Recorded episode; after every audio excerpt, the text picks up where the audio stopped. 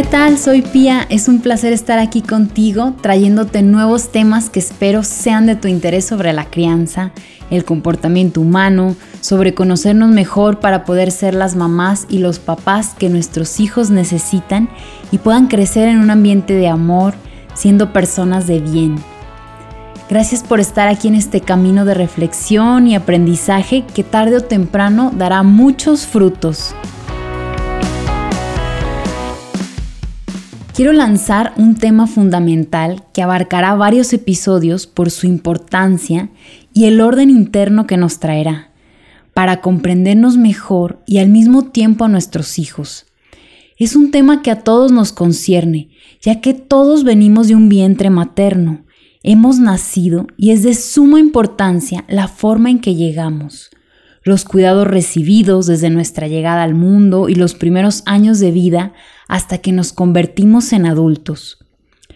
Las emociones no tienen tiempo, constantemente se reviven en nosotros, incluso emociones que tuvimos de bebés.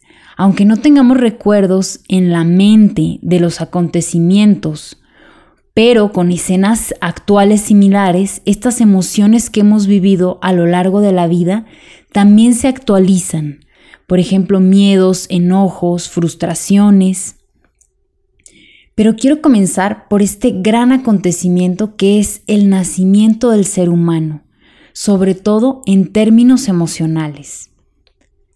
¿Has escuchado hablar del puerperio? Es una etapa con muchísima intensidad emocional que comienza en el momento que un bebé sale del cuerpo de mamá hasta alrededor de los cuatro años del niño o niña. El puerperio es un fenómeno profundo e intenso que nos ocurre a todas, todas las mujeres que acabamos de dar a luz, de la forma que sea que haya acontecido, vaginal o cesárea. Es un fenómeno que debe de ser de conocimiento básico cultural de los seres humanos y sigue como algo desconocido. Es de vital importancia que todos sepamos lo que le ocurre a una mujer emocional y espiritualmente, ya que a nivel corporal lo entendemos, está claro. Pero entendiéndolo desde esta perspectiva, podremos tratarnos mejor y tratar mejor al niño que llega al mundo. El puerperio es algo que no es físico, no es visible, no es concreto ni tiene lógica. Hay un rompimiento físico del cuerpo cuando sale el bebé de nosotras y al mismo tiempo se da un rompimiento emocional se da un quiebre.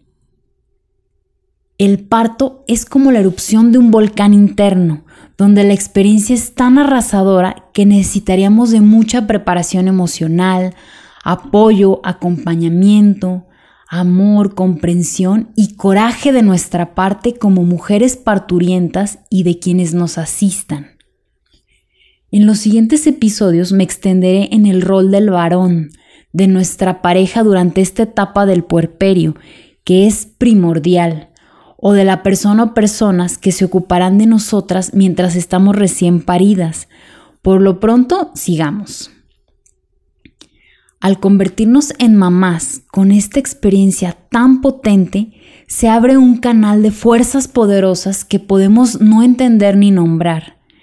Pero si lo permitimos, surge en nosotras el instinto de protección, lo anticonvencional, lo primitivo, lo inesperado, el cuidar como lobas feroces de nuestra cría, olfatearla, quererla tener pegada a nuestro ser, aunque no siempre es así.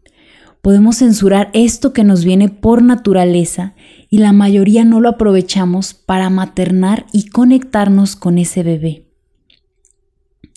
Cuando nacemos como mamás, nos topamos con lo que verdaderamente es nuestra estructura emocional, la cual se formó también desde que nacimos y a través de nuestra infancia y adolescencia.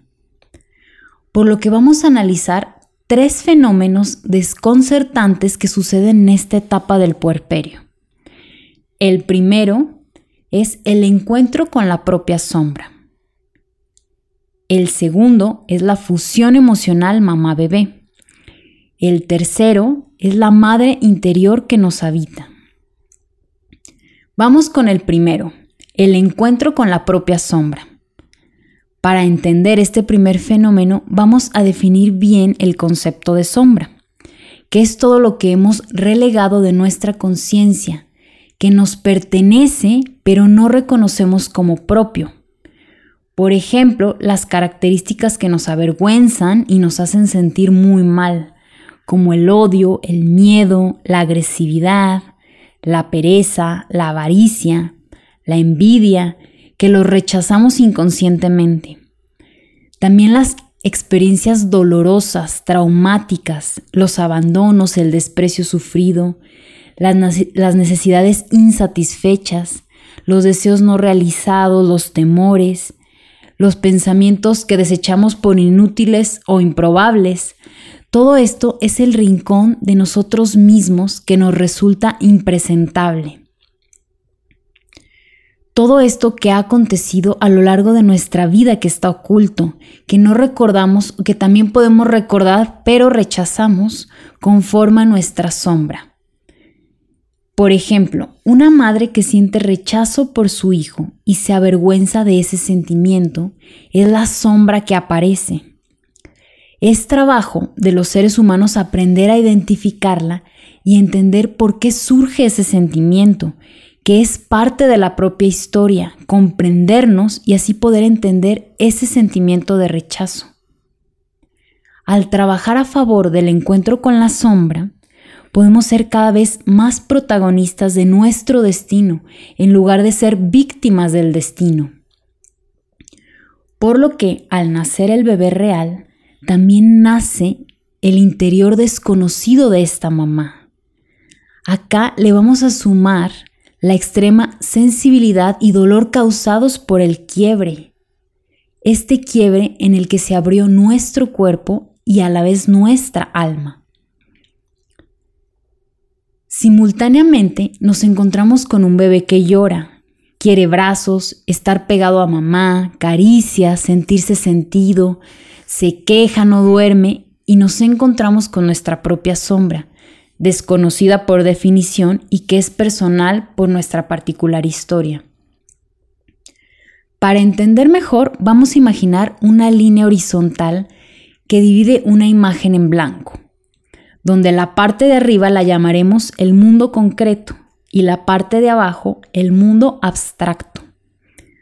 Cuando llega el bebé, este nos va a sumergir en el mundo abstracto, abajo, que es donde no hay tiempo, donde es lo sutil, donde está nuestra sombra, donde está lo inconsciente, lo interno, lo intuitivo, lo perceptivo, lo sensitivo, lo invisible, lo que no tiene lógica, lo emocional, lo pasivo, lo blando.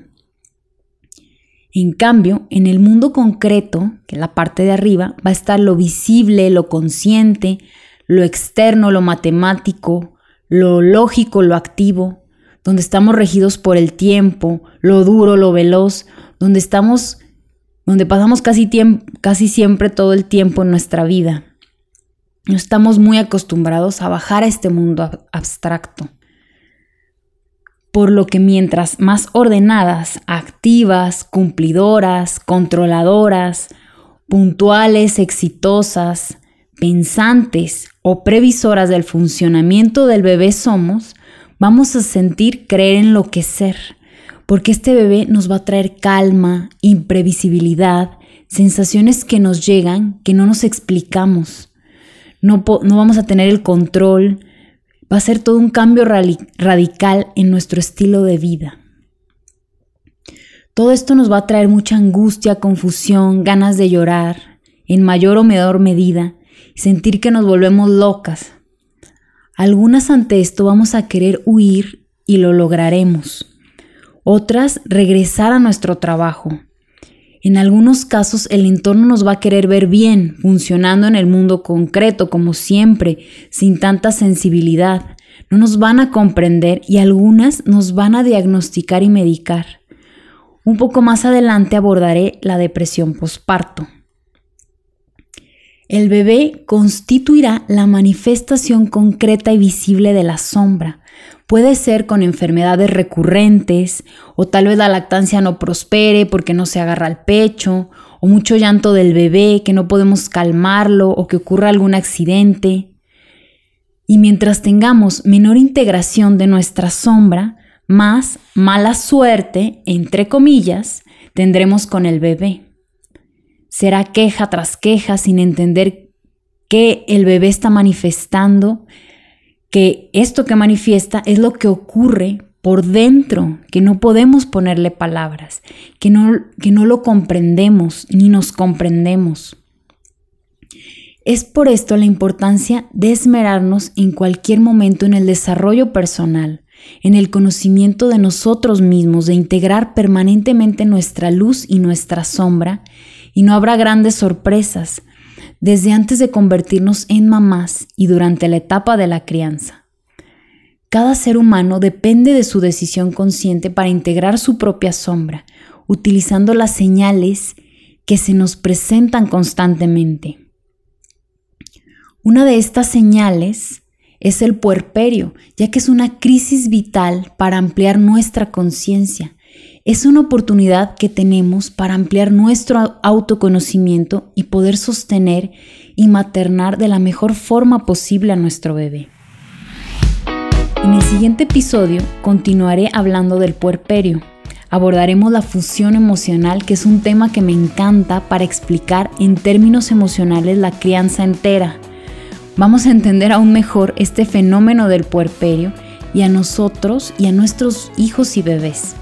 Además, profundizaremos en el diseño original del ser humano, la guía natural que Dios inscribió en nuestra biología y corazón para poder criar con nuestro instinto y milimétricamente satisfacer las necesidades del bebé y nuestros hijos, conectarnos con ellos, vincularnos en el amor. Si te quedas con la inquietud de cómo abordar tu sombra en particular, tu historia para aumentar tu autoconocimiento y así poder maternar, paternar mejor, escríbeme para que inicies un proceso de indagación personal. piamedeli.gmail.com También por medio de mis redes sociales pia.medeli. Ayúdame a que más personas conozcan sobre el puerperio ya sean profesionales de la salud, parejas embarazadas, madres y padres o a quien creas que le puede ser de utilidad para conocerse mejor. Muchas gracias por sumarte a esta crianza compartida. Bendiciones.